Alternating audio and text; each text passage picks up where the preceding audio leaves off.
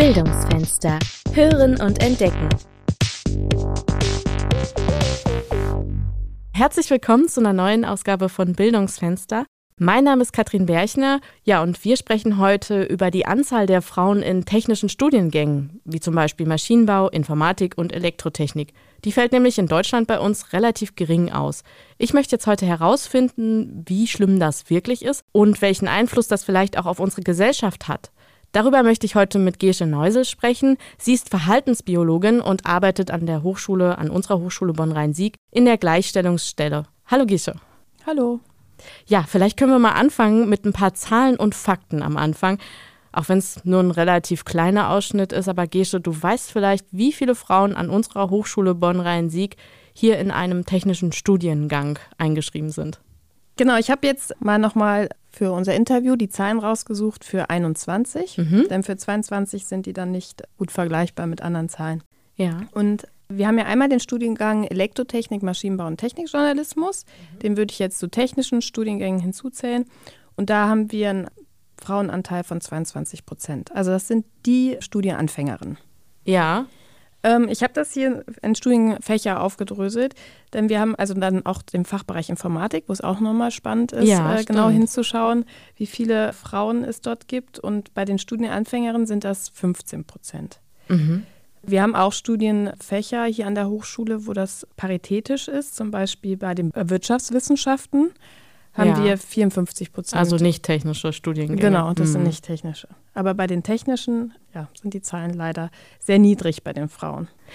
Sag mal, Gesche, kannst du das so ein bisschen deutschlandweit beurteilen, wie das ist? Ist unsere Hochschule da relativ ähnlich oder ist das ungewöhnlich? Äh, ja, leider spiegeln wir da so den Trend wieder. Mhm. Also in Deutschland, in der IT-Branche sind es 19 Prozent Frauen, die sich dafür entscheiden, einen Studiengang in dem Bereich zu starten. Ja, also ein bisschen weg von den Zahlen, vielleicht kommen wir nochmal so in die Richtung, aber ist das wirklich so schlimm, frage ich dich, weil eigentlich, wenn die Frauen keine Lust auf Technik haben, ja, lass es doch die Männer machen. Also jetzt mal so ganz, äh, darf ich das sagen laut, aber ja, ich bin jetzt auch nicht so die, die Technikaffine. Also ich erlebe dich übrigens sehr technikaffin. Und oft ist uns nicht bewusst, wann wir technikaffin sind, weil wir da ja Klischees unterliegen. Also äh, du hast ja gerade hier alles eingestellt und äh, bewegt sich hier ganz natürlich und souverän mit Techniken, die nicht selbstverständlich sind. Mhm. Und Männern ist das oft bewusster oder wir sehen es eher, wenn Männer mit Technik umgehen, dass das jetzt sehr technikaffin ist. Und äh, wir können uns da eigentlich bei, dem, bei der Frage, ist das schlimm, zwei Ebenen angucken. Mhm. Einmal die Ebene, ist das für dich schlimm, die persönliche Ebene, und einmal, wie ist das eigentlich für die Gesellschaft, wenn wir so ja. wenig Frauen im Bereich haben. Mich beruflich interessiert immer auch besonders die persönliche Ebene. Also wenn wir uns gar nicht, also wenn wir gar nicht die Chance bekommen, wirklich Interessen zu entwickeln, dann ist das eine Einschränkung. Ob ich die jetzt durch gesellschaftliche Barrieren oder also soziale Barrieren oder persönliche Barrieren habe, es ist eine Barriere, mhm. der man die Chancen geben sollte, dies zu überwinden. Also dass wenn ich das für mich nie in Frage stelle und vor allem nicht ausprobieren kann, weil es ein männliches Klischee ist, dann verpasse ich vielleicht sehr viel. Und ich möchte immer, also ich sehe es als Aufgabe, dass die Mädchen und Frauen die Chance kriegen, das auszuprobieren und bewusster zu entscheiden, das ist nichts für mich oder das ist was für mich. Okay, und ähm, nochmal ganz kurz gefragt, jetzt aus einem persönlichen Motiv. Also wenn ich wirklich Interesse dran hätte, dann würde ich ja hergehen und würde mir das vielleicht angucken. Aber ich hatte nie das Interesse so stark. Also ja, aber du kannst ja nicht für etwas Interesse, also ein Interesse entwickeln, was du nicht ausprobiert hast. Aber das ich wusste zum Beispiel immer, dass ich gerne male oder so. Also habe ich mir die Stifte genommen und gemalt. Ich wäre jetzt nicht auf die Idee gekommen, jetzt hier, keine Ahnung, irgend so einen technischen Kasten mir zu besorgen und äh, Dinge auszuprobieren. Genau, es sei denn, vielleicht wäre das im künstlerischen Kontext gewesen. Und dann hättest du gemerkt, wow, ich kann zwar mit Stiften malen, aber ich könnte vielleicht auch was programmieren und was eine Maschine ausschneiden lassen und mich künstlerisch verwirklichen. Mm, okay. Und es gibt viele Bereiche im Bereich Technik, die auch sehr viel Kreativität äh, benötigen. Du wärst sehr, also es hätte dich doch sehr erfreut, darin zu arbeiten. Du hättest vielleicht sogar sehr viel Geld verdient. Also, Na toll. ja, genau, also es sind viele Bereiche natürlich im Bereich Technik und Informatik, die dann äh, sehr gut bezahlt sind und dich trotzdem sehr gut erfüllen würden. Aber du hast gar nicht die Chance gehabt, es auszuprobieren weil du über den Stift nicht hinausgekommen bist. Du meinst, weil Was? mir niemand das angeboten hat, genau. weil ich immer Technik nur in einem bestimmten Kontext gesehen habe, ja. den ich doof oder langweilig fand. Genau. Und deswegen bin ich gar nicht auf die Idee gekommen, dass man das vielleicht auch mit anderen Dingen kombinieren kann. Ja. Hm, okay. Und gesellschaftlich betrachtet ist es natürlich auch ein Problem. Klar, den Fachkräftemangel. Da muss ich aber immer denken, ja, wie die Trümmerfrauen. Jetzt brauchen wir sie, jetzt können die Frauen sich auch mal für Technik interessieren. Mhm. Da, das stößt mich immer ein bisschen an, so dass jetzt müssen wir die Welt retten. Aber es geht eben nicht nur um dieses, äh, diesen Fachkräftemangel-Gedanken, äh, sondern auch darum, wer gestaltet denn die Welt von morgen? Das sind vor allem heutzutage die Informatiker und Ingenieure. Mhm. Und die wiederum gestalten die mit ihrem Blick auf die Welt. Und die ist männlich. Und die machen die immer mehr für Männer, also männerfreundlicher. Das ist an Geräten, welche Größe die haben, aber auch an gewisse Blickwinkel. Und damit bevorzugen die wieder Männer. Mhm. Und es wird immer männerdominierter. Und es braucht, damit auch die Gesellschaft zukunftsorientiert ist, muss man natürlich 100 Prozent mitnehmen, nicht nur 50 Prozent. Und diesen Blickwinkel der Frauen, die brauchst du dann natürlich auch in der Informatik und bei den Ingenieurwissenschaften, damit die ganze Gesellschaft mitgenommen werden kann.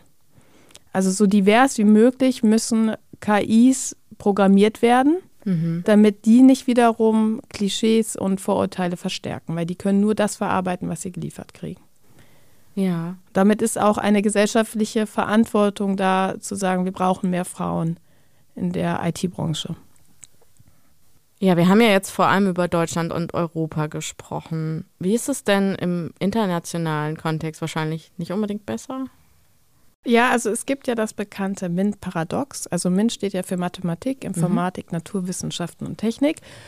Und es gab eine Studie, die hat gezeigt, umso höher die Gleichberechtigung vorangetrieben ist in einem Land, umso geringer ist der Frauenanteil in den MINT-Fächern. Okay. Genau, und dann war erstmal, "Hä, das kann ja nicht sein. Dann haben viele gesagt, ja, wenn Frauen sich also aussuchen können gesellschaftlich, dann wollen die ja gar nicht in den MINT-Bereich. Ja. Genau, das war so die, die kurze Erklärung dafür. Und wenn man aber mal genauer hingeschaut hat, also es gibt viele, viele Diskussionen darum Ja. und viele Gesichtspunkte, die auch sagen, nee, das liegt jetzt nicht an der Freiheit der Frauen, warum die welches Fach wählen, sondern es liegt wahrscheinlich eher an so gesellschaftlichen Erwartungen, Klischees an Frauen. Und man kann, ich habe nochmal die Zahl mitgebracht, in der Türkei ist zum Beispiel rund ein Drittel Absolventen im Bereich Informatik Frauen. Oh, okay. Genau, und in Malaysia und oben sind es sogar 50 Prozent Ingenieurinnen. Was? Genau, und das ist aus deutscher Sicht, äh, wie kann das sein? Und ja. tatsächlich gibt es andere Klischees in anderen Ländern und damit ist die Verteilung auch schon anders. Also dieses typisch Technik männlich ist was sehr Westliches. Aha. Und in den Ländern im arabischen Raum, da ist äh, der Prestige im Bereich Technik nicht so hoch wie in Deutschland. Da sind die Geisteswissenschaften viel prestigeträchtiger Mhm. und da finden wir auch weniger Frauen. Und im Ja. Bereich Informatik finden wir wieder mehr Frauen. Und der ist dort gar nicht so angesehen. Und vor allem ist es auch so, wenn dort, äh, also sieht man auch weniger Verkäuferinnen auf der Straße. Sehr sichtbare Berufe werden dort eher von Männern ausgeführt. Und Informatikerinnen können eher im Hintergrund arbeiten. Das ist dann sehr frauengerecht aus denen ihrer Sicht. Ja, also ich meine, das Thema ist ja jetzt, sag ich mal, die Richtung ist ja nicht neu. Ich will jetzt auch nicht hier mit dem Thema Gendern anfangen, weil da kann man ja Grundsatzdiskussionen noch und nöcher führen. Aber ähm, was kann man denn tun, um quasi von Anfang an ja Mädchen und äh, Jungs auch anders zu erziehen? Ich weiß gar nicht, erziehen ist ja irgendwie auch nicht nur, ist ja nicht nur eine Erziehungsfrage. Genau, ja, wahrscheinlich auch. Aber ähm, also was können wir machen? Also einmal äh, Rollenvorbilder schaffen, Frauen sichtbar machen, Mhm. vor allem in den Bereichen, die untypisch sind für Frauen. Und aber auch ein Bewusstsein dafür schaffen. Also dass wir Menschen dazu neigen, in Klischees zu denken, dass es normal ist, dass uns das passiert und dass das in mancher Hinsicht uns einschränkt. Und zwar sehr negativ und die Gesellschaft nicht besser macht. Also wir werden nie frei von Klischees und Kastendenken, weil unser Gehirn auch so funktioniert, dass wir sagen, okay, Frau, dann kann die das und Mann kann das. Aber wir müssen eben ein Gespür dafür kriegen, inwiefern das uns einschränkt in unserer persönlichen Freiheit. Also wenn man sich des Problems nicht bewusst ist, dann ist das Problem sehr groß, weil man nicht dagegen steuern kann. Mhm. Wenn man sich dem Pro äh, des Problems bewusst ist, dann wird man immer wieder bei sich auch mehr, ach krass, da bin ich gerade voll in die Klischeefalle getappt. Und es gibt Phasen, da sind Menschen anfälliger dafür und Phasen, da sind sie nicht so anfällig. Mhm. Und gerade in der Pubertät, wenn Kinder sich selbst nochmal entdecken und definieren, brauchen die Klischees fast wie so eine Krücke. Und gerade in der Phase muss man sehr sensibel mit den Jugendlichen umgehen. Also wenn ich jetzt einem Mädchen sage, dass ähm, Technik typisch ähm, männlich ist und sich nicht auszukennen, sehr weiblich ist, dann wird sie die Krücke dankend annehmen und anfangen zu kichern, sagen, das kann ich nicht und so in Interaktion mit Männern treten, um sich ihrer Weiblichkeit nochmal bewusst zu werden. Mhm. Und der Phase muss man eben schaffen, dass die das als sehr natürlich ansehen, dass sie auch mit Technik umgehen können. Und ja, da gibt es jetzt ganz viele ja. Bausteine, die man angehen könnte. Mhm. Ja, es gibt ja viele Förderungen bereits, äh, dass Frauen stärker gefördert werden. Weiß ich nicht, durch Stipendien zum Beispiel. Also es geht dann nicht mehr unbedingt nur nach Leistung, oder? Wir suchen jetzt nicht unbedingt die bestqualifiziertesten Leute, die wir fördern, sondern jemand bekommt den Status vielleicht aufgrund des Geschlechts. Ist das nicht eigentlich auch schade? Sollten wir nicht die Leute fördern, die die höchste Qualifikation haben? Naja, also äh, die sind übrigens sehr gut, die diese Förderung dann bekommen, wenn Stipendien ja. sind. Das sind ja keine schlechten Personen, nur weil die weiblich sind. Nee, nee, so meinte ich das Und, auch nicht. Aber genau. sind es, aber sind auch nicht die besten vielleicht, nur weil also, ne? Genau, weil du sagst, sie gehen ja nicht alle gleich ins Rennen. Wir können ja nicht mit den Männern vergleichen, wenn man sagt, das Stipendium geht nur an Frauen. Genau, so meine ich das. Aber ja. die äh, Männer sind strukturell und gesellschaftlich so bevorzugt, ja. dass es damit, also Gleichberechtigung heißt ja nicht, alle bekommen das Gleiche, mhm. sondern wir versuchen, äh, die Chancen gleich zu machen. Dafür braucht es zum Beispiel Stipendien bei Frauen, weil die in anderer Hinsicht sehr benachteiligt sind und sehr viele andere Hürden haben. Ja. Es gibt äh, bei uns auf der Homepage der Gleichstellungsstelle zum Beispiel diese schöne Grafik, wo oben ein Baum ist, wo Personen an die Früchte wollen. Mhm. Und dann stellt man unter dem Mann, die Frau und das Kind die gleich große Kiste, ja. um an die Früchte zu kommen. Und dann kommt der Mann noch besser an die Früchte. Das Kind kommt immer noch nicht an die Früchte und die Frau vielleicht an die unteren. Mhm. Und Gleichstellung meint aber, dass der Mann bekommt eine Kiste, dass er an dieselbe Höhe der äh, Frau kommt, die eine höhere Kiste hat. Mm, okay, und das Kind hat die höchste Kiste und auf einmal kommen alle an die gleichen Früchte. Und das kann mhm. ein Stipendium dann verursachen, dass es den Chancen der Männer eher angeglichen wird.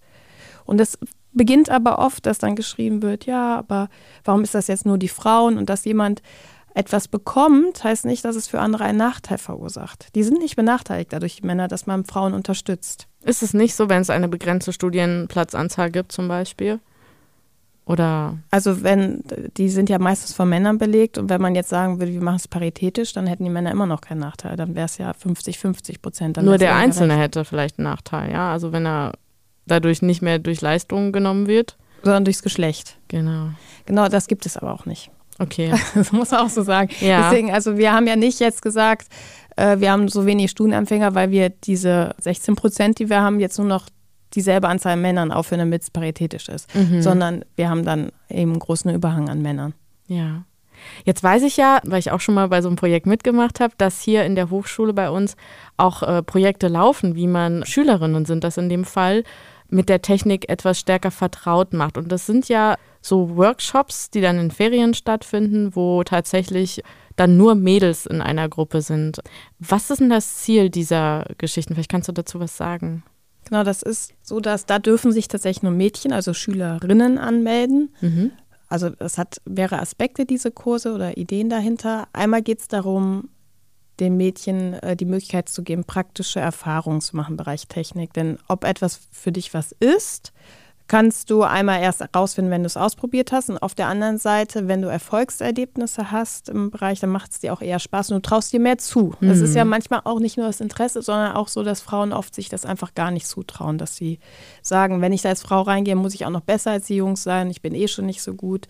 Und die Jungs, die spielerischer an die Sache rangehen, natürlich haben schon oft sehr viele Erfolgserlebnisse außerhalb der Schule im Bereich Technik und Informatik und gehen da schon mit einem ganz anderen mit einer anderen Voraussetzung ran.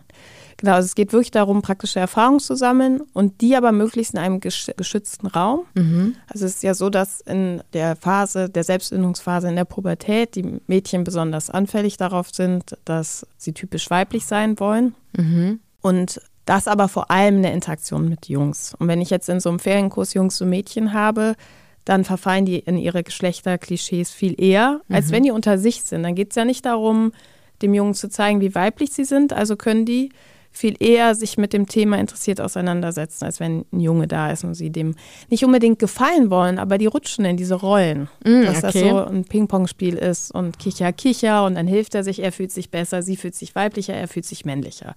Und das verhindern wir dadurch und dann, wenn die selber und aber auch das ist nicht nur dieses, ähm, ich will männlicher sein, sondern also sobald die da so ein bisschen reinrutschen, sammelt ja der Junge auch wieder positiv, also übernimmt er dann eher mal die Tastatur beim Programmieren, hat wieder positive mhm. Erfolgserlebnisse und sie beobachtet auch wieder, er hat es geschafft, ich habe es nicht geschafft. Dabei ah, okay, ja. hat er sich nur mal gerade die Taste, also das verstärkt das immer mehr. Mhm. Und wenn der Junge nicht da ist, und zwei Mädchen zusammensitzen, da würde ja gar keiner mehr tippen. Also übernimmt eine die Tastatur und hat auf einmal die Chance, Erfolgserlebnis zu machen. Ja. Umso häufiger diese Erfolgserlebnisse sind, umso eher denkt sie gar nicht mehr darüber nach, ob das weiblich oder männlich ist. Also okay. Also da macht man es einfach.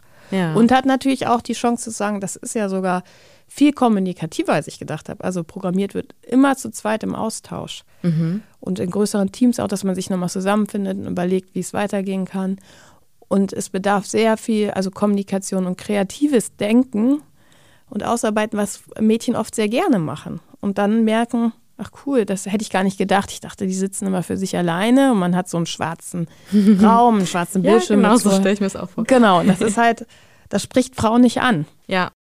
Und wenn sie dann in den Kursen sind, können sie sehen, ach, das, das bewegt auch was in der Gesellschaft. Und das ist natürlich jetzt auch ein Punkt, den man beachten muss bei so Kursen. Mhm dass es nicht um die Informatik und die Technik selber geht, sondern dass man auch den Nutzen dieser Fächer zeigt für die Gesellschaft, die ja unumstritten eigentlich sind. Aber oft ist einem mhm. das nicht so klar, wie wichtig sie sind und dass die Mädchen dann merken, ach krass, damit habe ich Einfluss, also ich kann damit der Gesellschaft helfen, also über der Arbeit hinaus was machen. Und das ist sehr vielen Frauen wichtig, dass ihre Arbeit einen guten Nutzen hat für die Gesellschaft. Darf ich sagen, dass es typisch weiblich ist, dass wir helfen wollen? Ja, das Oder ist das äh, tatsächlich? Ähm, wie, wie sehr ist das in unseren Genen? Ja, es ist tatsächlich so, dass man zeigen konnte, dass sie, ähm, also Männer eher sich trauen zu sagen, der Job, der soll einfach viel Geld bringen. Mhm. Oder das soll was mit Technik zu tun haben. Das können die sagen.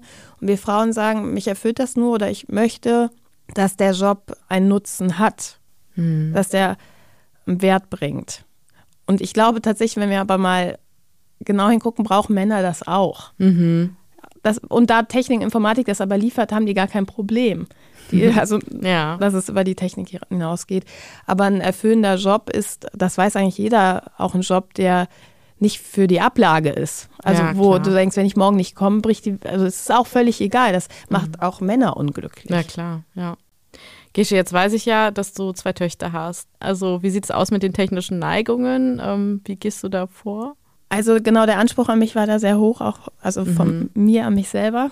Und ich war schon teilweise in der Erziehung so ein bisschen überrascht, dass die doch sehr äh, und das ist aber auch okay, das darf man nicht verwechseln. Die sind sehr, die tragen gerne Kleidchen, sind auch Prinzessinnen gewesen. Und dann habe ich mir gedacht, huch, warum eigentlich? Also ich bin doch so, so du bewusst bist Bob der Baumeister. Genau. Aber natürlich kann auch Lilly viel Technikkompetenzen haben und äh, Technik interessiert sein und Programmieren. Also es geht ja nicht darum, die Frauen umzukrempeln, sondern dass es eben Berufs-, also dass eben diese Eigenschaften davon eher losgelöst werden. Die kann das nicht oder ja, Lilly Fee, die kann schön malen, aber nicht einen Trecker reparieren.